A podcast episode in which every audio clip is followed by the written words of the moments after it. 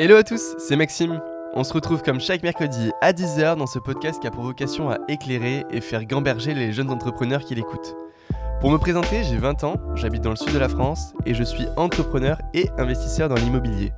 Je passe mon temps à chercher des opérations d'investissement locatif pour Green Living ou alors des opérations de marchand de biens en division foncière.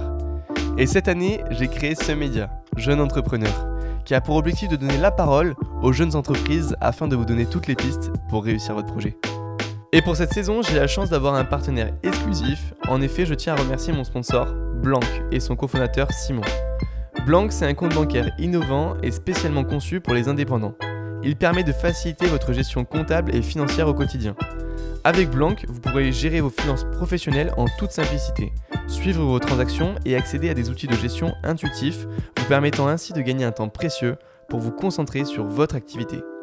Simon, le fondateur de Blanc, a d'ailleurs participé au 11e épisode de mon podcast. Je vous invite chaleureusement à l'écouter après cet épisode pour en apprendre davantage sur cette solution innovante et entendre l'histoire fascinante derrière sa création. Dans ce podcast, Simon partage également des conseils précieux pour les entrepreneurs et explique comment Blanc peut vous aider à réussir dans vos projets. N'hésitez pas à visiter le site web de Blanc, www.blanc.app, pour découvrir tout ce que cette plateforme a à vous offrir et à rejoindre la communauté grandissante d'indépendants qui bénéficient déjà de ses services. Un grand merci à Blanc et à Simon de soutenir mon podcast et contribuer à l'épanouissement des indépendants. Et dans cet épisode, je reçois Benjamin, un jeune entrepreneur de 20 ans qui a monté à 18 ans son agence de web marketing. Il nous partage plein de tips activables pour se créer de la visibilité sur les réseaux sociaux ce qui lui a permis à lui d'avoir ses premiers clients, notamment grâce à LinkedIn et à son site internet. Un échange vraiment passionnant auquel j'ai pris beaucoup de plaisir à participer, puisque pour vous parler un petit peu des coulisses de jeunes entrepreneurs, on a parlé ensemble une heure avant et quasiment une heure après. En tout cas, je vous remercie pour les retours que vous avez fait sur le précédent podcast. N'hésitez pas à m'en faire d'autres. On se retrouve à la fin de l'épisode. Bonne écoute Et on se retrouve avec Benjamin ce matin pour enregistrer un nouveau podcast. Un podcast que j'attendais avec impatience, Benjamin, parce qu'on s'est contacté euh, plusieurs fois sur, euh, sur Instagram, sur LinkedIn. Euh, je te suis depuis un moment et j'aime beaucoup ce que tu fais. J'aime beaucoup le, contenu que tu partages. Donc, je suis ravi de t'avoir sur le podcast d'un entrepreneur. Un grand merci d'avoir accepté l'invitation. Bah, avec plaisir. Merci beaucoup pour l'invitation, en tout cas. bon, c'est cool. Avant de commencer, comment tu te présenterais comme, en quelques mots, comme tu te présenterais à ta famille, à tes amis? En quelques mots, si je dois choisir une seule chose, je dirais euh, que j'essaye d'être le meilleur possible en web marketing. Ok, en gros. ça marche. Tu dirais pas que tu es entrepreneur?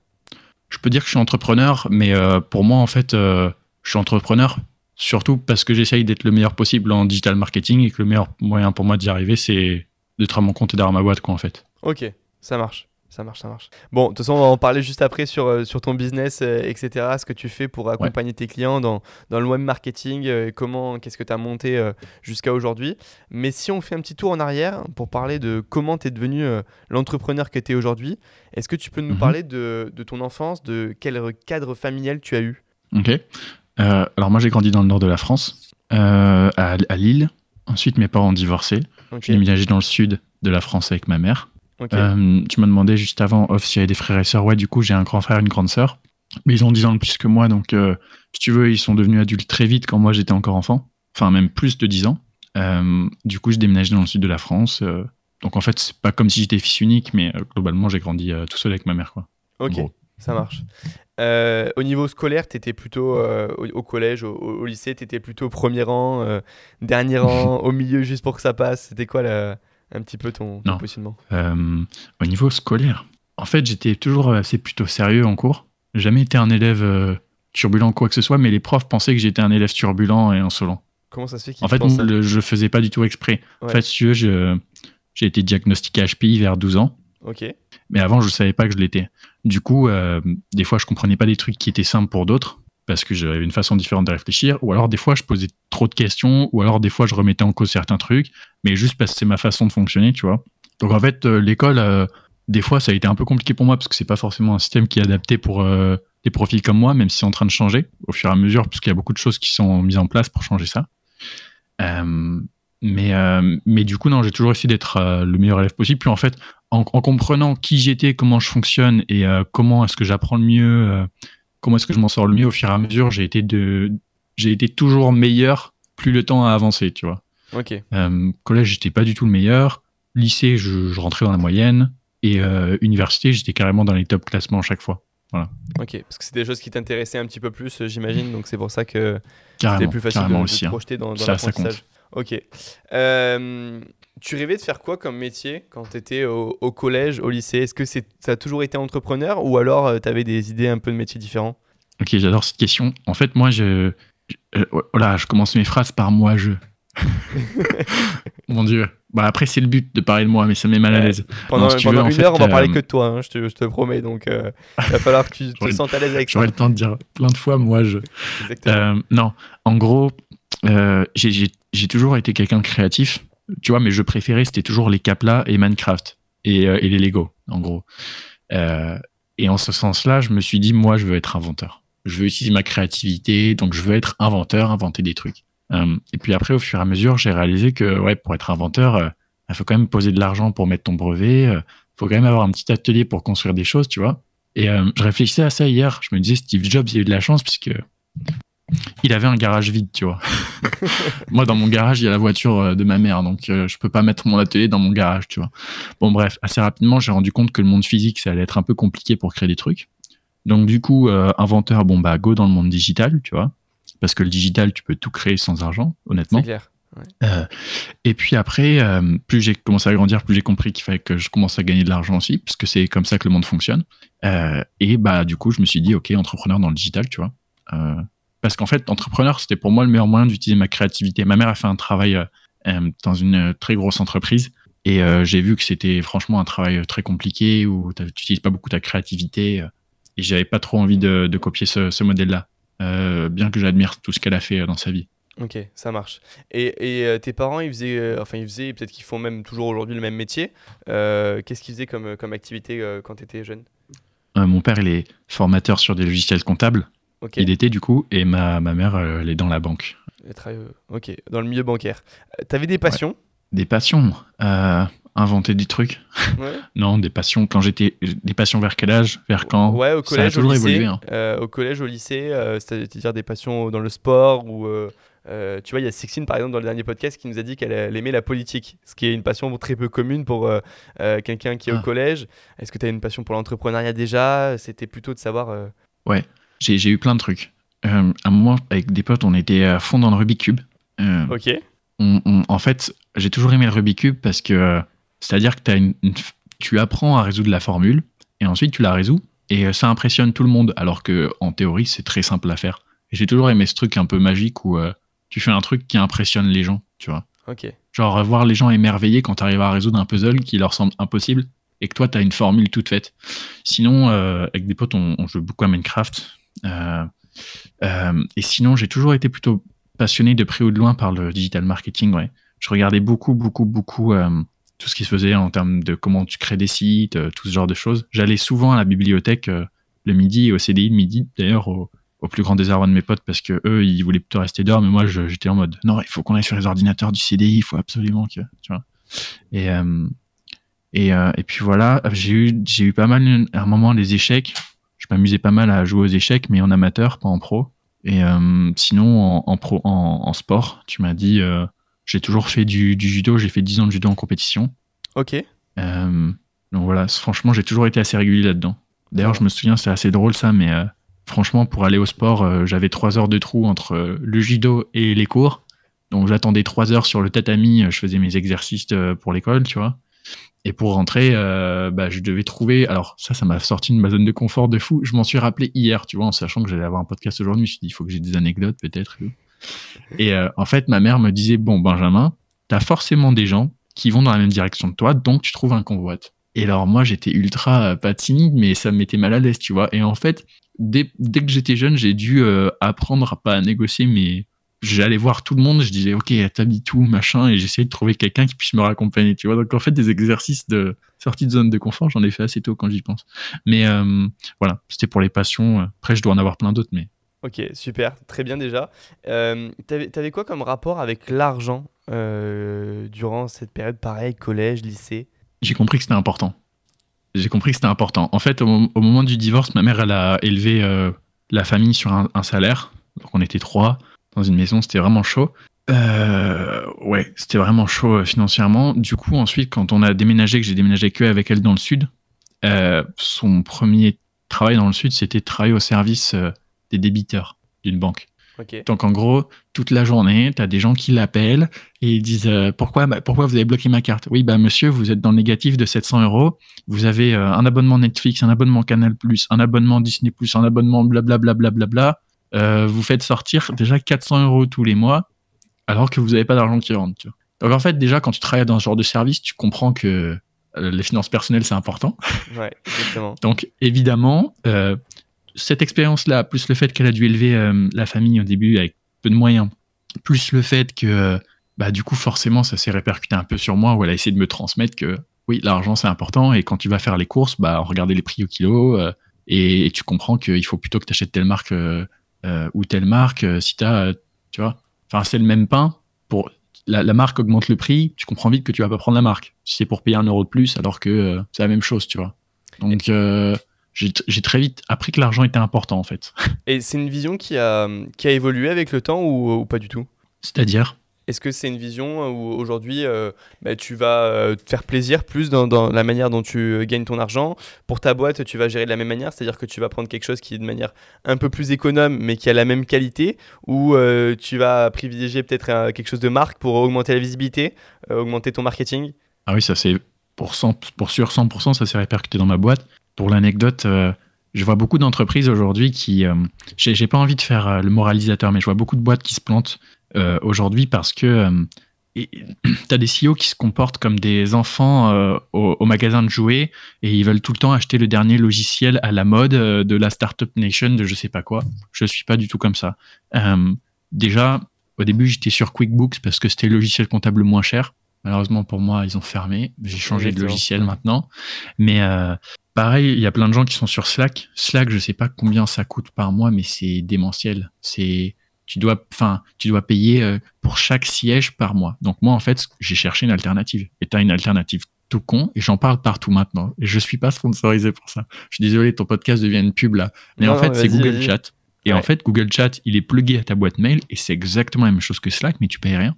Et du coup, je comprends pas pourquoi les gens n'utilisent pas ça. Donc en fait, tu vois, dans ma boîte, dès que je peux éviter un coup, je l'évite, je l'évite, je l'évite, je l'évite.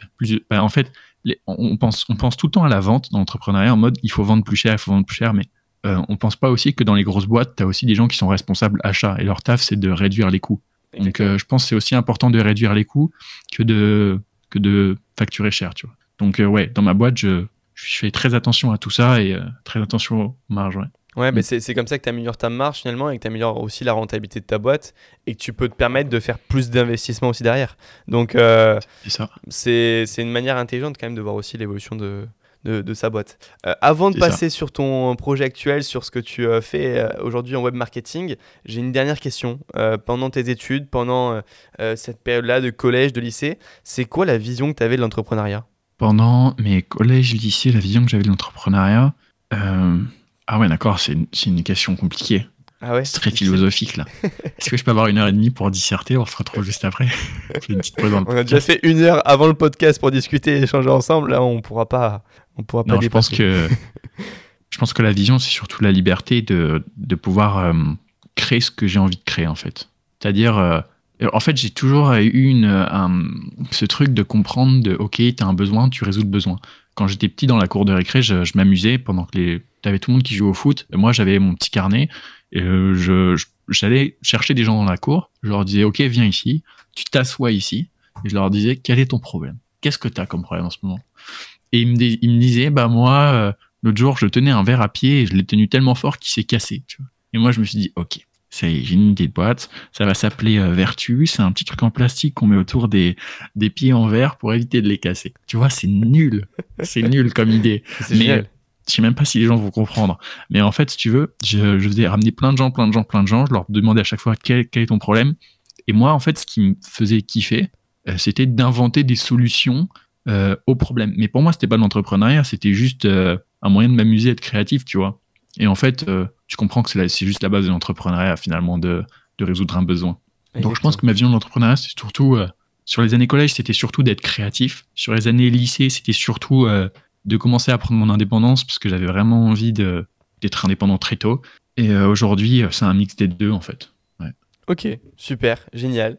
Bah, ça nous fait une belle transition pour parler un petit peu de ce que tu fais maintenant. Est-ce que tu peux nous parler de ton activité? Qu'est-ce que webstratège.co Ok, webstratège.co, c'est une, boîte de web marketing Très bien. Qu'est-ce que c'est que le web marketing?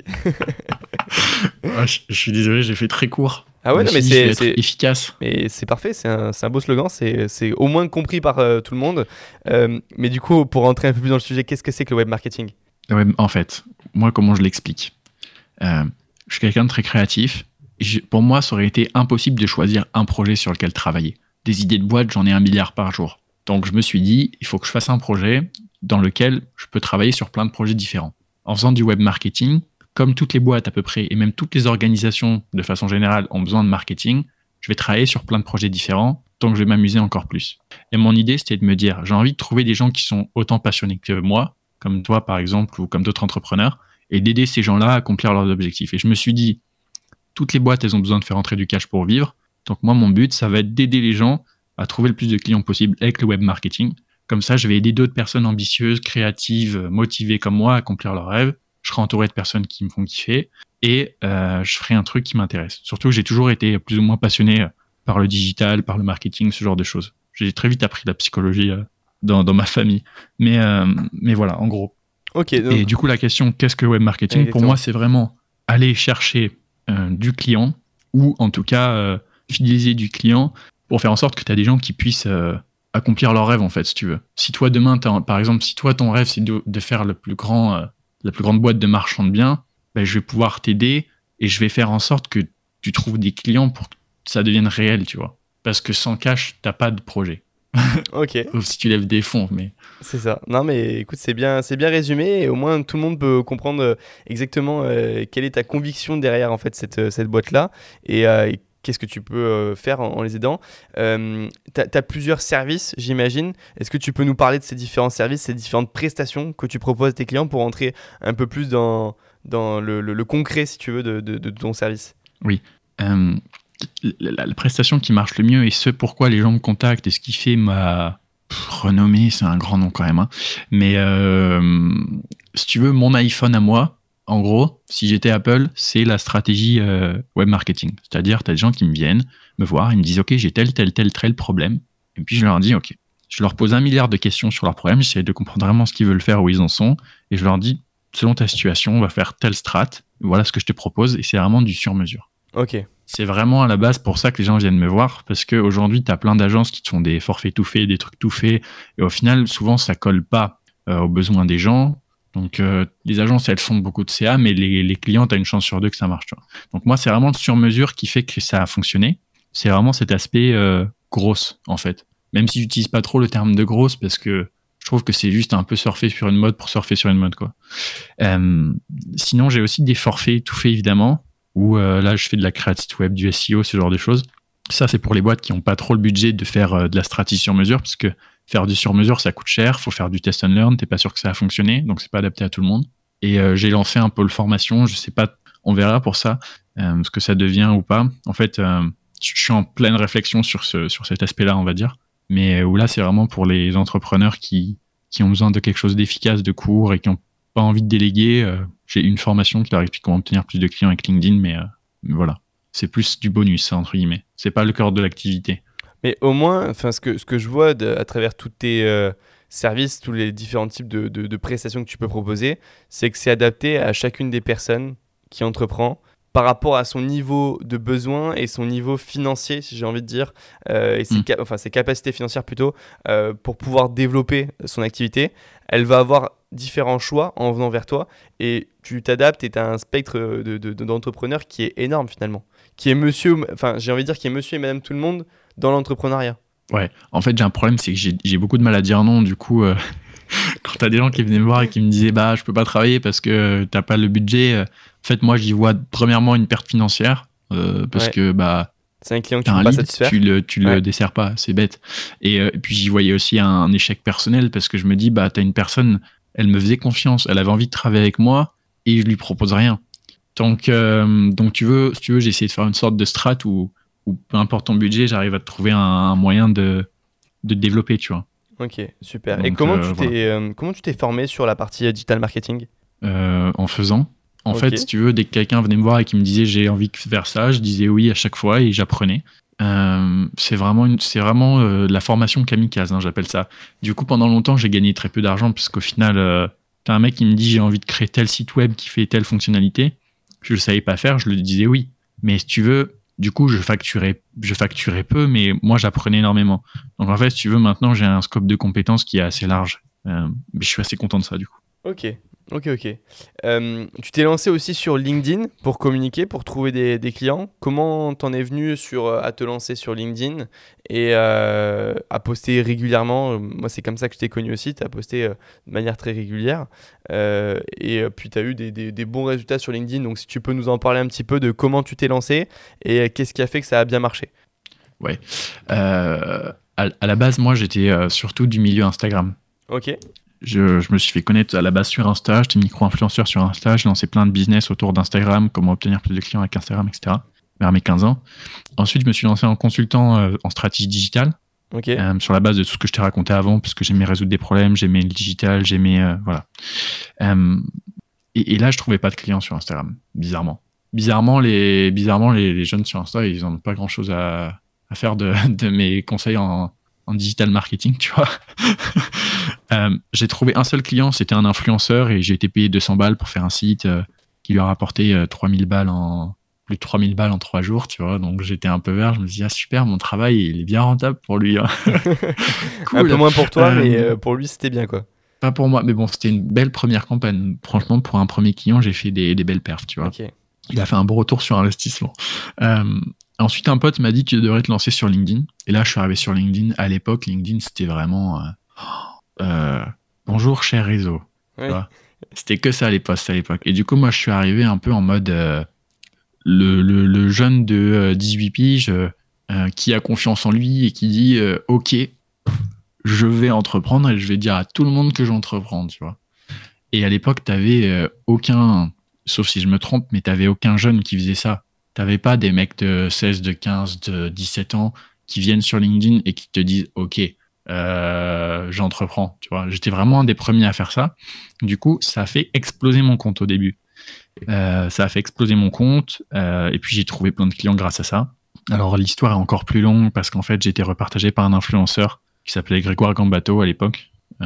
tu dois connaître, non? Non, je connais pas c'est ouf, les gens ont déjà oublié Grégoire maintenant. Mais Grégoire Gambato, c'était le fondateur de Germinal, qui était une boîte de grosses légendaires Germinal, à l'époque. Ouais, si, si. Pardon, excuse-moi. Ouais. Euh, et, et, lui, il m'a repartagé, parce que en fait, j'avais postulé dans sa boîte pour faire un stage. Et j'avais fait une landing page, tu vois. Ça se faisait pas trop de faire des sites web à l'époque pour postuler dans des boîtes. Euh, il l'avait repartagé, il a dit c'est un truc de fou. Puis là, t'as Bruno Le Maire qui a commenté, qui a dit waouh, ce jeune est créatif, plein de talent, ça a encore monté, monté, monté, monté. J'ai fait un million de vues. Euh, j'ai plus de 200 entreprises qui m'ont téléphoné. Euh, le jour même, j'étais, en fait, j'ai galéré à trouver un stage. Et puis, euh, en l'espace de trois heures, tout avait changé. T'as mon téléphone qui s'est mis à sonner toutes les dix minutes. J'avais l'impression d'être un, je ne sais pas, un ministre super occupé. Et je prenais une petite salle dans la bibliothèque universitaire et je décrochais, je décrochais, je décrochais. Tous les gens avec qui je voulais pas aller en stage, je disais non. et, et, je leur disais, par contre, vous savez, je suis freelance, je peux vous proposer mes services. Et du coup, j'en ai. Alors, franchement, je pense que mon taux de closing, il était nul. Parce que sur toutes les personnes qui m'ont appelé, les gens, à la base, ils me voulaient en stage, tu vois. C'est-à-dire en travailleur gratuit. Et puis moi, je leur vendais une presta à 2000 balles, tu vois. Mais au final, j'en ai converti quelques-uns. Et puis, j'ai continué de communiquer comme ça sur LinkedIn. Et puis, euh, puis ça a continué de prendre. Après, je pense que j'ai aussi influencé pas mal de, jeunes qui, qui, sont très connus maintenant à se lancer sur LinkedIn. Euh, en fait, moi, j'ai toujours eu une, une espèce d'injustice de me dire pourquoi est-ce qu'un jeune ne peut pas entreprendre, tu vois. Là, on est dans le cœur de ton podcast. Exactement, mais c'est trop bien, vas-y, vas-y. Changer de direction plus tard. Mais euh, je me suis toujours dit pourquoi un jeune ne peut pas entreprendre. À 15 ans, je voulais entreprendre, on m'a dit non, il faut que tu t'émancipes. À 16 ans, je pouvais pas. Ma mère, évidemment, elle voulait pas que je m'émancipe. Comme elle a un travail euh, dans, dans, la banque, bon, bah, elle, elle peut pas, euh, peut pas, je peux pas faire n'importe quoi à côté, tu vois, il y a un certain sérieux à avoir. Donc, bon, bref, du coup, moi, j'ai toujours été bloqué. J'ai même fait des rendez-vous avec des avocats à 15 ans au resto, ou 16 ans, je sais plus, je me suis posé à table avec les, deux, les, non, les banquiers, pas des avocats, deux banquiers, et puis je leur ai dit, OK, moi je veux lancer tel genre de site, comment on fait, tu vois, légalement, Ils m'ont dit, on sait pas, mais c'est cool, tu vois, continue comme ça. Bon, bref, j'ai toujours été bloqué dans l'entrepreneuriat et je pouvais rien faire. Et ça m'a saoulé, j'avais envie de, de dire, OK, les jeunes peuvent se lancer dans l'entrepreneuriat aussi. D'ailleurs, pour l'anecdote, quand j'avais 15 ans, j'avais créé un groupe et c'est là que tout a commencé, que j'ai commencé à faire mon réseau qui s'appelait Jeunes Entrepreneurs e-commerce. Génial. C'était un groupe, c'était un groupe Discord et euh, j'avais déjà cet aspect de créer des communautés avant. Mais c'était un groupe Discord où j'avais réuni 100 jeunes entrepreneurs comme moi. Aujourd'hui, on est encore en contact et, euh, et c'est fou parce qu'en fait, euh, j'ai, tout, j'ai toujours eu cette, cette espèce de sentiment d'injustice quand j'étais jeune de me dire mais pourquoi est-ce que les jeunes ne peuvent pas entreprendre? Dans, dans ce pays, tu vois du coup, je suis arrivé sur LinkedIn un peu avec cet état d'esprit-là. Et euh, voilà, ce que je te disais, ça encourageait plein, plein de jeunes à, se lancer. Euh, bref, ouais, et euh, c'est ce qui a fait, c'est ce qui a fait en fait de le fait que tu communiques régulièrement sur ça, qui t'a apporté, qui t'a vraiment lancé dans, dans, ta partie entrepreneuriale? Ouais, bah en fait, comme comme t'avais aucun aucun jeune dans le marketing qui dit ok j'ai mon agence marketing et, et je m'en fous de ce que vous pensez que j'ai pas d'expérience ou pas. T'as plein de gens qui ont dit ce jeune il ose et si il ose pour lui, si il ose pour son entreprise, s'il ose se mouiller, s'il ose se donner à fond, il a un truc différent. Il a ce truc qui est pas dans la norme, qui fait que peut-être si moi je le recrute pour bosser pour ma boîte, il va me permettre d'avoir des résultats qui sont pas dans la norme. Tu vois. Les gens se disaient en voyant mon profil sur LinkedIn, ils se disaient s'il a réussi à créer de la magie autour de lui sur LinkedIn, il arrivera à créer de la magie pour ma boîte. Tu vois ce que je veux dire? Ouais, bien sûr, bien sûr. Non, mais c'est exactement. Et je, moi, je vais être honnête, j'ai appris ta formation euh, euh, sur, euh, sur LinkedIn que, que, je suis en train de faire, que je, je, suis, je suis un mauvais élève, j'ai pas encore terminé, mais ça m'a déjà apporté, tu vois, sur la première partie, et je la trouve ultra pertinente, ta formation. Donc, et c'est exactement ça. Je me suis dit, mais il a des résultats que j'ai envie d'avoir. Donc forcément, ben, tu te dis, voilà, moi j'ai du mal à acheter une formation d'une personne qui n'a pas les résultats, euh, surtout dans le marketing, c'est hyper visible. quoi. Euh, quand elle mm. t'accompagne sur ton marketing et qu'elle-même, son marketing est pourri, ben, t'as pas envie, t'as pas envie de la rejoindre et la, la suivre sur ce qu'elle va te partager. Mm. Par contre, ben, c'est pareil, je pense, euh, pour faire un parallèle dans l'immobilier, quand tu as un mec qui investit et qui, qui dans ses, investissements réussit, qui gagne de l'argent en investissant, ben, tu as envie de suivre ses conseils et pareil, tu as envie de suivre aussi ben, et d'utiliser ces services pour investir. Tu vois ce que je veux dire? Donc je me suis mm, dit, mm, mm. toujours dit pareil, il faut que j'investisse moi-même pour montrer ben, que je sais faire, pour pouvoir avoir des clients qui euh, me fassent confiance et qui investissent avec moi. Et je pense que ce que tu as fait sur LinkedIn, c'est de montrer que tu savais faire dans le digital, dans le marketing. Et du coup, les gens ont vu, sont venus vers toi parce qu'ils ont eu envie d'avoir les mêmes résultats que toi. Je sais pas si c'est ah, bien résumé, mais je pense que c'est comme ça que ça a bien marché. quoi.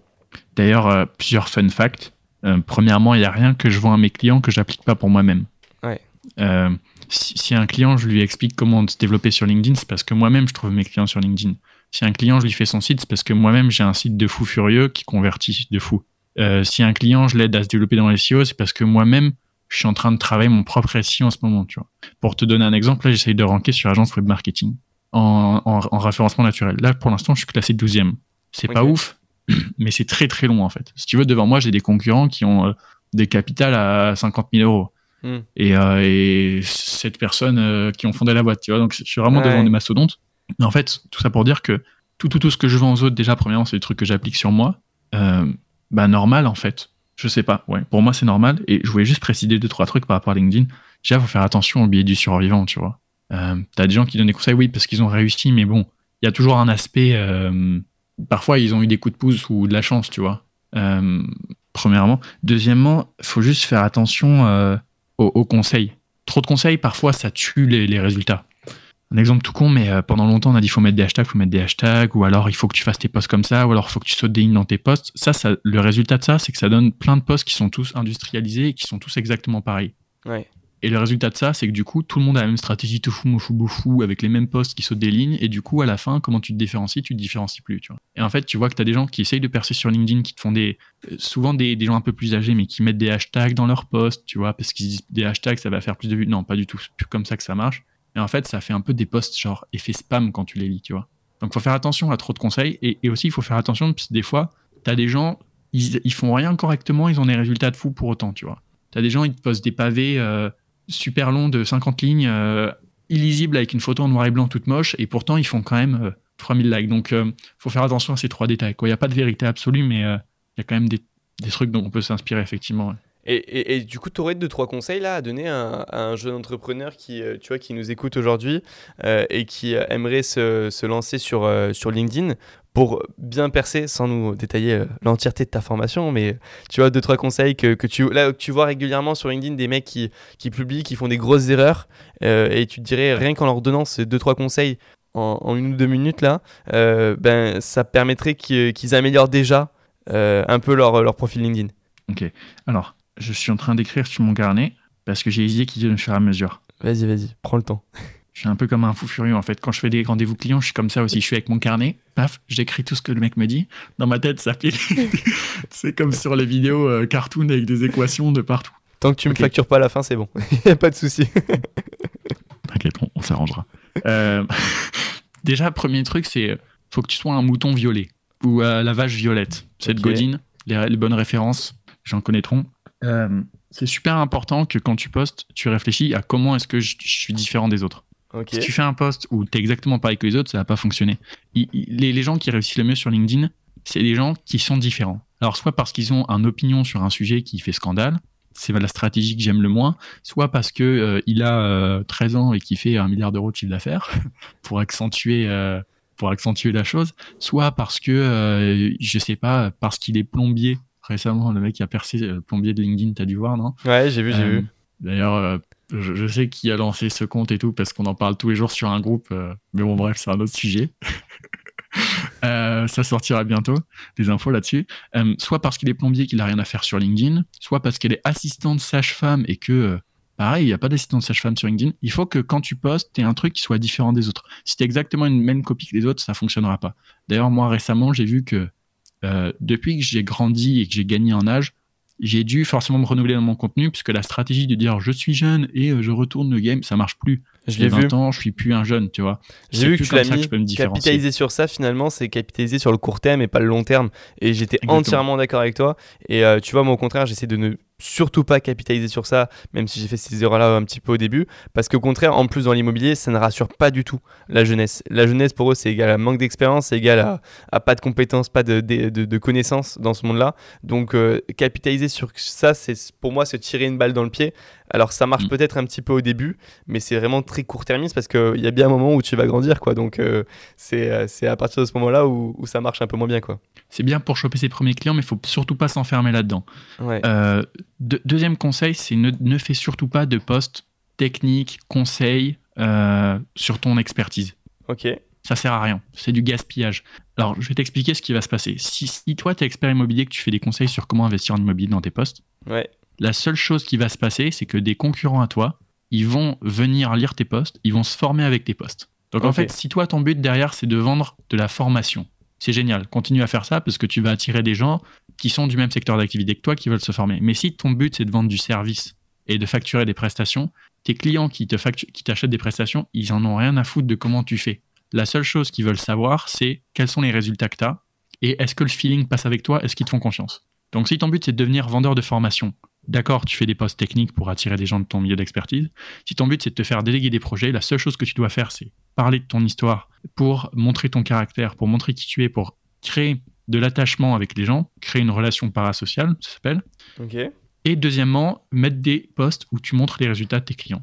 Si tu as des use cases et si les gens ils accrochent à ton personnage, ils vont te faire confiance. Donc ça dépend en fait de ta stratégie. Mais il y a beaucoup, beaucoup trop de gens qui donnent des conseils. J'ai vu un post récemment.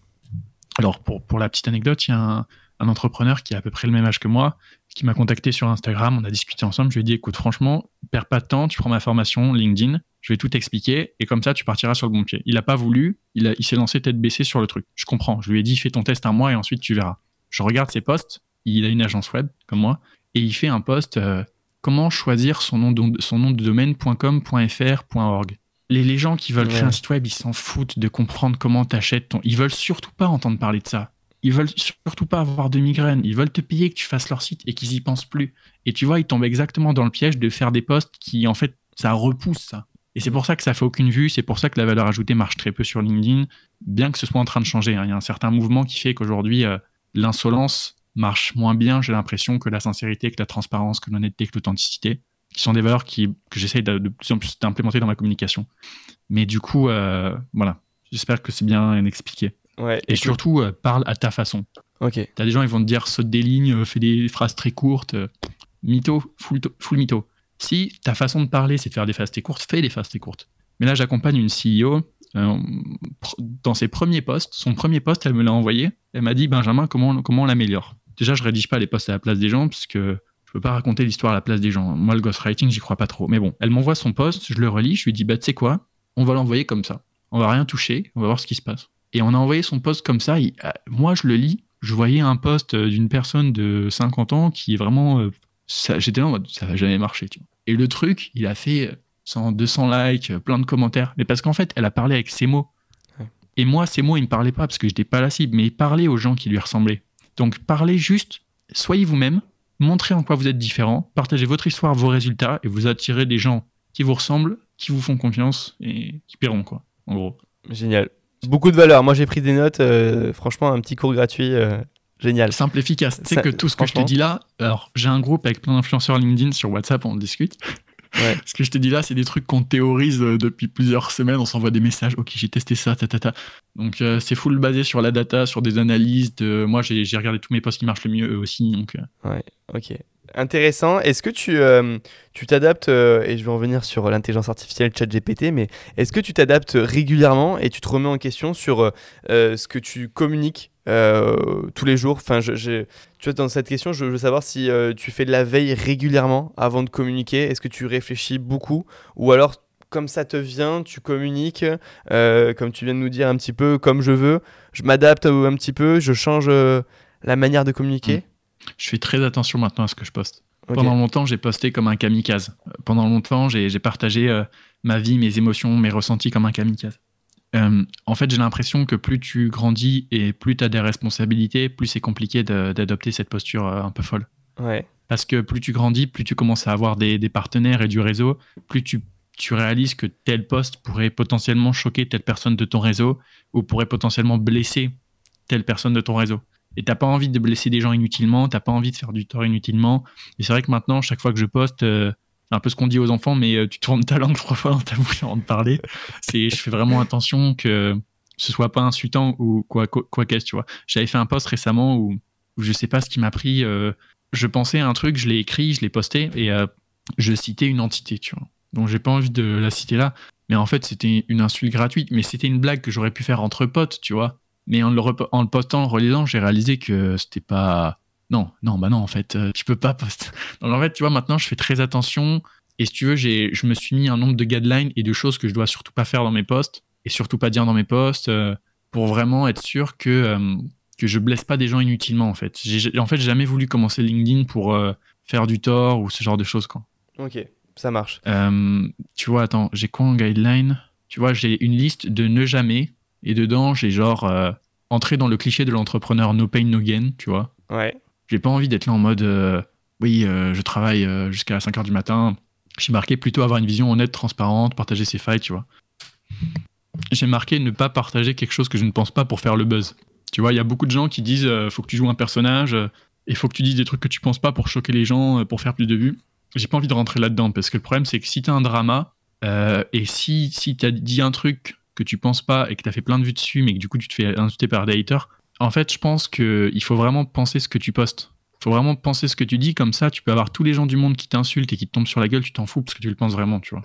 Euh, et j'ai plein d'autres choses comme ça aussi. J'ai marqué ne pas polariser plus que nécessaire. Les gens vont te dire souvent sur LinkedIn, si tu veux faire des vues, il faut polariser sur un sujet dans l'extrême. Je pense pas, je pense qu'on a le droit aussi d'adopter une voix plus intelligente, plus au milieu. Donc tu vois, en fait, j'essaie vraiment d'adapter ma com en ce moment pour euh, continuer de générer des leads, mais quitte à faire un peu moins de vues, euh, être plus fier de moi et de mon contenu. En fait, c'est aussi euh, penser à mon bonheur, quoi. non mais c'est non mais c'est hyper hyper intéressant parce que tu te respectes en faisant ça. Tu, tu, respectes les valeurs que tu portes et que tu veux porter pour ton business.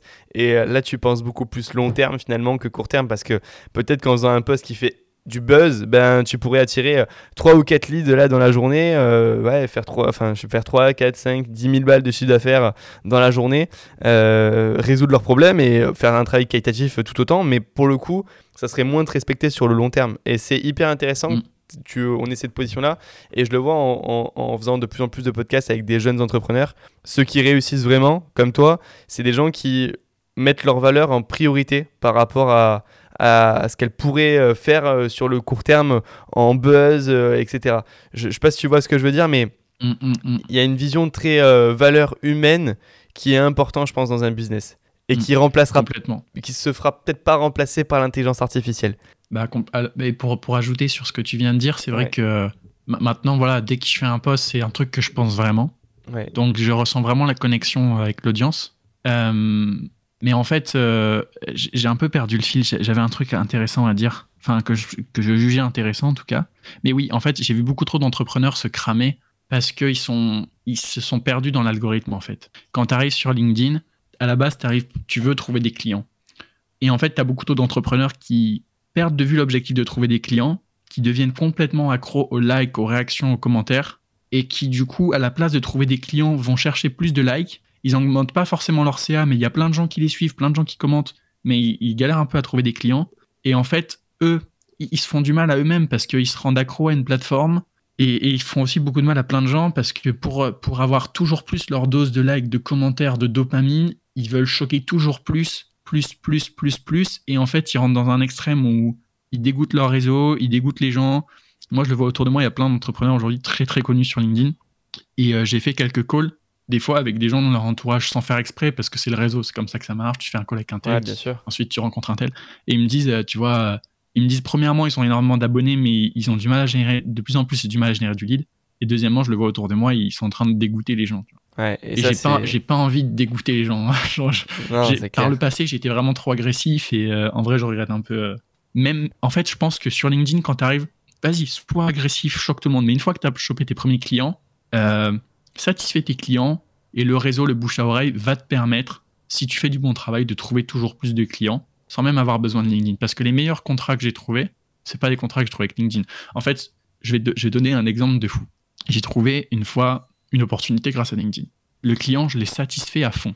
Il m'a mis en contact avec une autre boîte pour laquelle j'ai lancé des campagnes de grosses sur le Parlement européen. C'est le truc dont je t'avais parlé. Mais du coup, ce truc-là m'a mis en contact avec quelqu'un d'autre qui m'a dit Ok, je veux que tu fasses le site web pour un député. Mais le député, il m'a pas contacté parce qu'il a vu que j'avais fait un post choquant sur LinkedIn. Non, j'ai été mis en relation deux fois avant de signer un député. Et deux fois, j'ai dû satisfaire mes clients au maximum pour qu'ils disent ce mec est sérieux. Tu vois? Bien sûr. Mais c'est clair Donc LinkedIn, c'est une porte d'entrée, pas la finalité. quoi. C'est ça. Et puis si tu te bases que sur ça, et on en parlait juste avant le podcast, mais si tu te bases déjà que sur un, réseau social, si jamais euh, l'algorithme change, si jamais euh, bah, les gens ne, ne, ne, vont plus sur ce réseau-là, parce qu'il y a plein de réseaux qui sont morts bien avant euh, tous les réseaux qu'on connaît aujourd'hui, et qui n'ont pas fonctionné, qui n'ont plus fonctionné, qui n'avaient pas le même attrait d'intérêt de, de, différentes personnes, eh ben on se focalise que sur une seule source d'acquisition de clients. Et euh, c'est hyper problématique. Et comme tu dis, euh, je pense que le bouche à oreille, il n'y a rien de mieux. Euh, vendre 7 et exécuter 9, pour mm. ceux qui suivent les posts un peu le LinkedIn, c'est, c'est, c'est, je pense qu'il n'y a rien de mieux pour trouver d'autres clients et pour avoir des, des recommandations en tout cas. Ouais, en fait, LinkedIn, ça doit être un braquage. Tu dois pas rentrer sur LinkedIn avec pour but de, d'installer ton Tipeee et puis de faire un campement là-bas. Non, ton but c'est tu rentres sur LinkedIn, tu prends l'argent, tu te casses. je résume les choses simplement. Tu rentres sur LinkedIn, tu trouves tes premiers clients qui vont te permettre de faire ton futur réseau. Tu trouves, tu fais des rencontres super comme euh, toi et moi qui te permettent de passer dans des podcasts, qui te permettent de te développer ailleurs pour commencer à tisser ta toile d'araignée. Mais il faut surtout pas que ton objectif ce soit d'augmenter tes abonnés parce que euh, je sais pas, moi en tout cas, je le c'est pas comme ça que je conçois le truc de mon côté. Non, mais je suis, totalement d'accord avec toi. J'ai une question sur l'intelligence artificielle pour, euh, pour faire une, petite transition et garder euh, aussi ce, ce truc-là sur LinkedIn. Est-ce que tu utilises, alors on, en parle beaucoup en ce moment et tu vois, ça m'intéresse d'avoir ton avis sur ça, euh, ChatGPT, est-ce que tu utilises l'intelligence artificielle pour ton, tes clients, pour toi-même sur ta communication pour gérer tes équipes? Je sais que tu as deux stagiaires, on va en parler juste après. Est-ce que voilà, tu l'utilises aujourd'hui? Comment tu te formes? Qu'est-ce que Combien de temps tu y passes? Est-ce que tu me peux parler de tout ça? Ouais, j'ai fait un post qui a beaucoup marché. Enfin, beaucoup relativement à mon compte, enfin, beaucoup relativement au sujet en fait. J'ai fait un post où je parle techniquement de comment j'utilise ChatGPT pour faire des meilleurs posts LinkedIn, qui a fait 11 euh, 000 vues. Donc j'étais content parce que c'est un post très valeur ajoutée, très niché. Tu vois, je pensais que ça percerait pas, enfin que ça marcherait pas.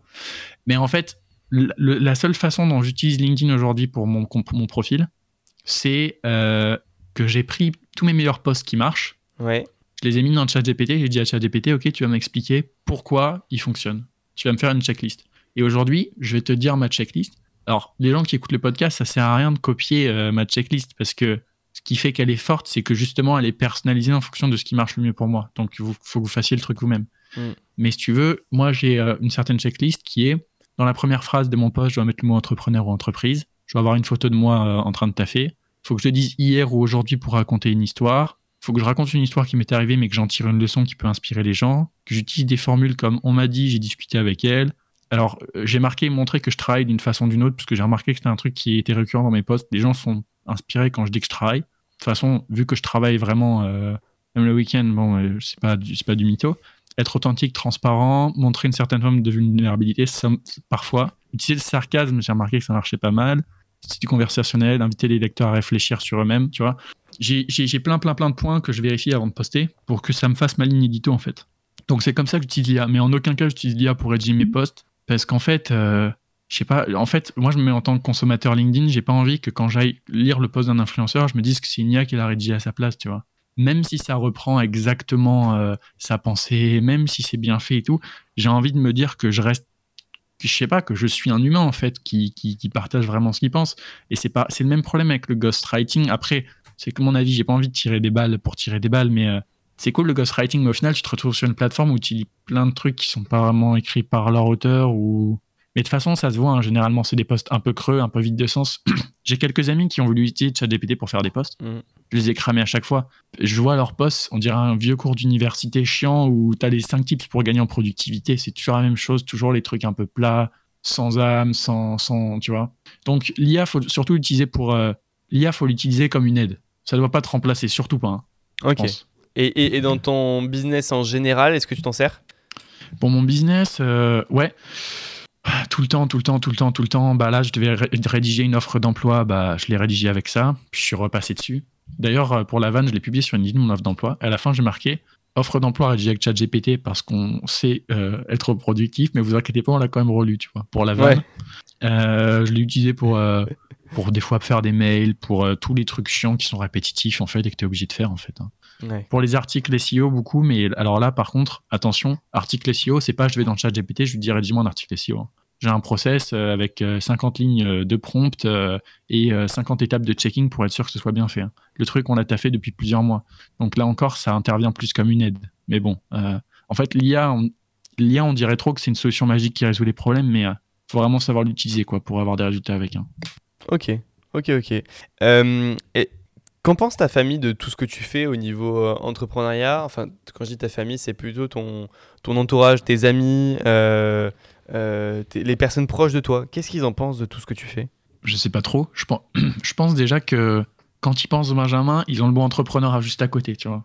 Genre, ça, c'est réussi. À côté. Le branding, il est, il est réussi déjà. Ça, c'est sûr. Ça, c'est sûr. Dès qu'on pense à moi, on pense entrepreneur. Génial. J'avais un truc dans les, dans les couloirs de mon ancienne université. Tu avais des, des gens qui passaient à côté de moi certains et ils me disaient euh, salut entrepreneur tu vois hmm. donc déjà je pense qu'il y a ça après euh, évidemment comme je dis web marketing les gens ils pensent Benjamin entrepreneur site web euh, alors ils savent pas que je fais du gros ils savent pas que que je suis capable de faire des automatisations tout ça ils s'en foutent ils pensent Benjamin entrepreneur site web et, et sinon ça c'est j'ai fait une, une étude je suis un psychopathe. J'ai fait une étude sur Instagram et, euh, j'ai demandé à tous les gens qui me suivent de dire des mots de ce qu'ils pensent sur moi. Ouais. Et en gros, là, j'ai la, la feuille sous les yeux. Je la garde tout le temps parce qu'elle est trop inspirante. Et tu vois, à chaque fois, les mots qui. Vraiment, il euh, faudrait que je t'envoie une photo pour te montrer. Mais du coup, tous les mots qui sortent, c'est euh, intelligent, polyvalent, cultivé, déterminé, persévérant, assidu, ambitieux, ambitieux, ambitieux, ambitieux, tout le temps ambitieux, ambitieux partout, organisé. Et en fait, j'ai fait un gros nuage de mots comme ça avec tous les mots qui ressortent le plus. Donc, du coup, je suis content. Les gens ont un, opinion plutôt positive de moi pour l'instant. Bon, ça va. La communication est bonne alors. Ouais. Euh, tu, prêtes euh, quand même euh, beaucoup attention au regard des autres. On en a parlé un petit peu, notamment tu vois, par rapport à études, entrepreneuriat. on en a parlé un petit peu ensemble. c'est quoi le, le regard que tu as par rapport à ça? Sur le regard des autres? Ouais. Bah, en fait, je pense que ce serait hypocrite de dire qu'on s'en fout du regard des autres. Hein. Beaucoup, enfin, beaucoup on dit on s'en fout du regard des autres, mais euh, c'est hypocrite. Parce qu'en fait, quand tu dis je m'en fous du regard des autres, c'est parce que tu as envie d'être vu par les autres que tu dis ça, tu vois. ouais, ouais, non, bien sûr. Donc je pense que le regard des autres est important, mais c'est normal, c'est le, truc basique de l'humain est un animal social, donc euh, donc oui, le regard des autres compte pour moi, je vais pas mentir, c'est vrai. Euh. après, mon bonheur compte aussi beaucoup, tu vois. en fait, j'essaie de prendre l'option qui va me rendre le plus heureux, je pense. Ok. C'est une réponse très vague. Hein. Non, non, mais c'est. Très philosophique. Mais c'était une question plus précise, je veux bien. non, non, c'était le but. C'était le but, c'est que on, on, aille sur ça, sur euh, est-ce que, voilà, mais je, je, le vois même par rapport à tes études, on en parlait juste avant, tu as, trouvé un compromis qui te permet ben, d'être le, le, plus heureux dans ce que tu vas faire et en même temps de d'épargner un petit peu ta famille euh, euh, on leur dit si tu, tu, leur avais dit bah je, j'arrête les, totalement les études pour me lancer à 100% d'entrepreneuriat ils auraient eu peur ça t'aurait euh, fait peur toi aussi. Et c'est pas une situation où finalement tu es heureux pleinement. Et en même temps tu es tiraillé par le fait de développer au maximum ton activité. Et du coup tu as trouvé un compromis où tu vas faire des études qui vont te permettre bah, une partie du temps de, de développer au maximum ton activité. Et c'est génial je trouve ça trop bien. Et c'est exactement ce que j'attendais du coup dans, dans cette réponse là il n'y a pas de ah, pardon, vas-y, attends, je vais la refaire. non, en gros, pour, pour, pour, vous, chers auditeurs euh, du super podcast de Maxime, franchement, vous avez choisi le bon podcast. Hein. Euh, mettez un 5 étoiles, c'est important pour le référencement. Et envoyez-le à au moins un ami. Euh, non, en gros, si tu veux. C'est Super. Alors, en gros, j'ai eu beaucoup la question de savoir est-ce que j'arrête les études ou pas? Ouais. Parce que, en fait, j'aurais pu arrêter les études six mois après le début de mon DUT si je voulais. Hein. J'étais indépendant euh, six mois après le début de mes études. Hein. Mais euh, bon, bref, anyway, c'est pas le sujet. Euh, j'ai beaucoup hésité et cette année, j'ai vraiment. rentrons dans le full honnête, full authenticité. J'ai vraiment eu des moments où, pas attaque de panique, crise de panique, mais j'avais vraiment genre du mal à respirer. J'étais sur mon lit, sur il faut, il faut choisir. Et euh, j'ai vraiment appelé ma mère au téléphone. Je lui ai dit j'arrête les études. Et puis un mois après, je changeais d'avis. Et puis je savais pas en fait. J'étais perdu, ça me faisait peur. J'avais mes potes entrepreneurs qui me disent Benjamin, t'arrêtes les études, tu perds ton temps. Ma famille qui me dit, euh, ma, ma, mère qui s'est beaucoup sacrifiée, tu vois, pour que je réussisse dans la vie, pour que pour que j'ai accès à des bonnes universités et tout, qui elle se dit mais what, il devient fou. Euh, mes potes qui s'en foutent parce que voilà, je suis leur pote. peu importe ce que je fais, ils vont soutenir. Donc, tu vois, en fait, euh, à un moment, j'étais tiraillé, j'ai, je me sentais très mal. Et en fait, j'ai remarqué que le fait de dropper complètement les études, c'est un truc qui me rajoutait un facteur de stress euh, dans mon business énorme, en fait. Ça, ça, me rendait pas forcément spécialement plus heureux que ça. En fait, moi, j'ai, débuté. En fait, moi, pourquoi je fais du web marketing? Parce que je suis passionné par ça. Parce que j'ai envie d'être le meilleur possible en web marketing. Euh, et en fait, le truc de arrêter les études, ça a rajouté une certaine pression sur moi qui faisait que j'arrivais même plus à apprécier le fait de travailler pour mes clients, tu vois. Tellement ça me foutait la pression. Non, mais du coup, je me suis dit, euh, du coup, je me suis dit, je veux pas perdre mon bonheur, donc je, je, vais, je vais pas arrêter. Et en fait, pour l'anecdote, je vais pas citer encore les écoles encore maintenant, mais en gros, j'ai trouvé une, façon de continuer mes études qui fait que globalement, sur l'année, c'est comme si j'avais même pas, euh, même pas 20% en fait de, d'heures de, de, cours. Enfin, mm.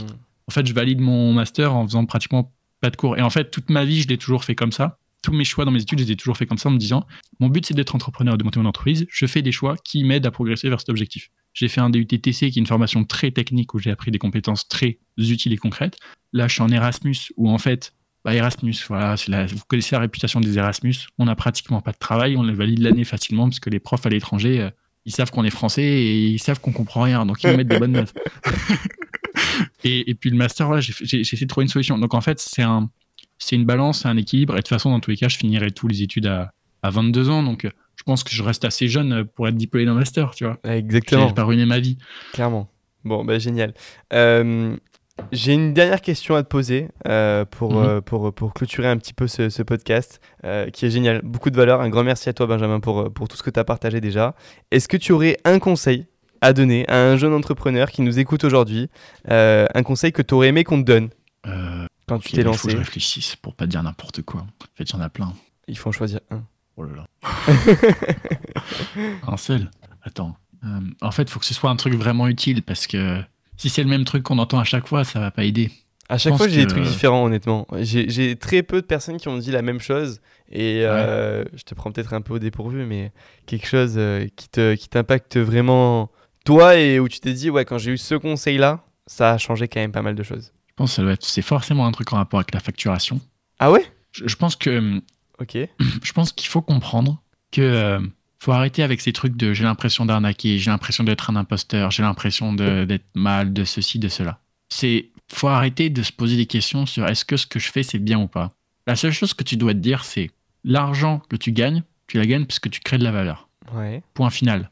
Si tu as un certain chiffre d'affaires, c'est parce que c'est querellé à qu'est-ce que tu as apporté au monde. Donc, faut pas que tu aies honte de gagner de l'argent. Plus tu gagnes de l'argent, plus ça veut dire que tu aides les gens autour de toi.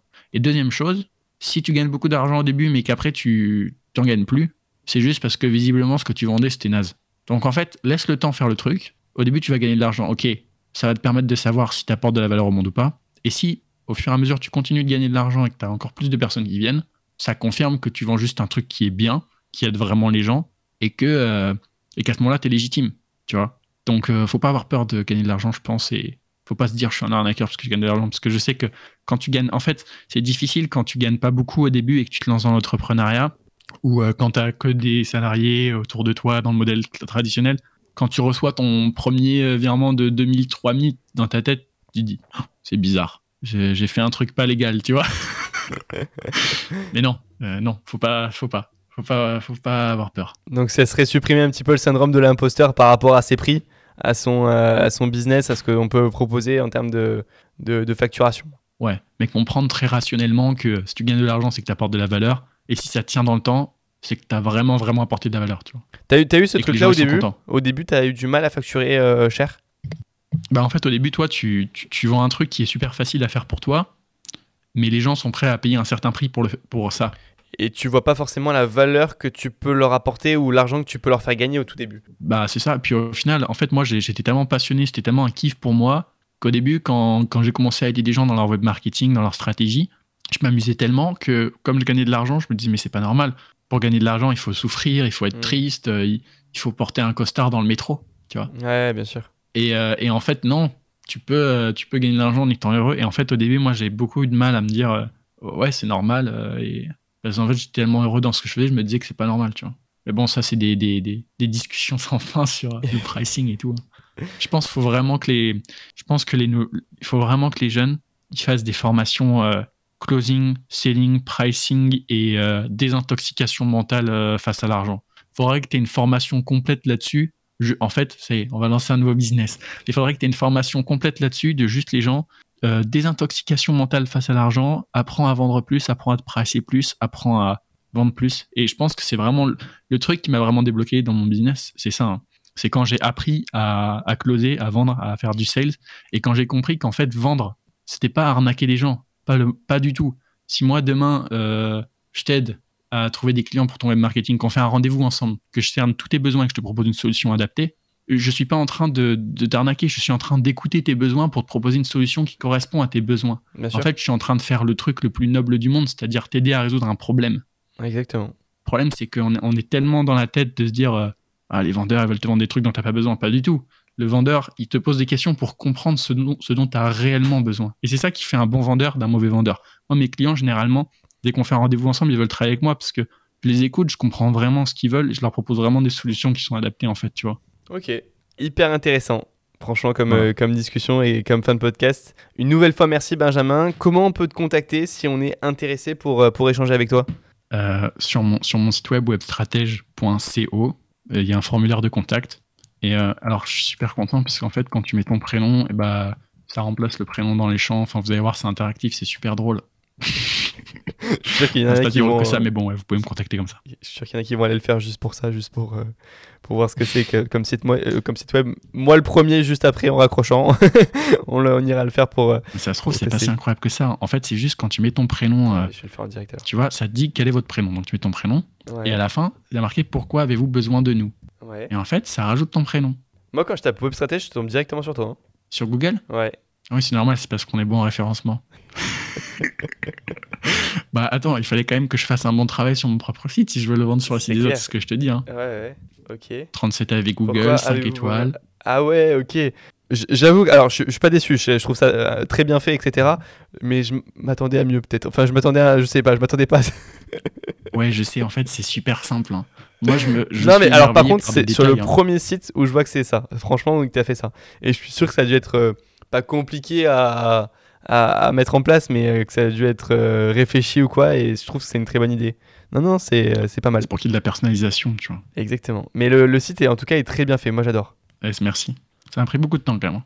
Bon, bah, génial. Écoute, on peut te contacter du coup sur webstratège.co. Merci Benjamin, bonne journée à toi, bonne continuation dans ton projet et, euh, à très vite. Ah ouais, et sur LinkedIn aussi, je suis bête moi. sur LinkedIn euh, Merci pour l'invitation et n'oubliez pas du coup les, 5 étoiles sur le podcast, hein, très important. je dis juste après, t'inquiète pas, il y a une toute petite intro euh, qui clôt le podcast. Ok, d'accord. Ça marche. Je vous remercie d'avoir écouté Jeune Entrepreneur jusqu'à la fin. Si le podcast vous a plu et que vous voulez le soutenir, n'hésitez pas à le partager à la personne à qui vous avez pensé en l'écoutant et surtout à mettre 5 étoiles sur la plateforme où vous l'avez écouté, ça me ferait extrêmement plaisir.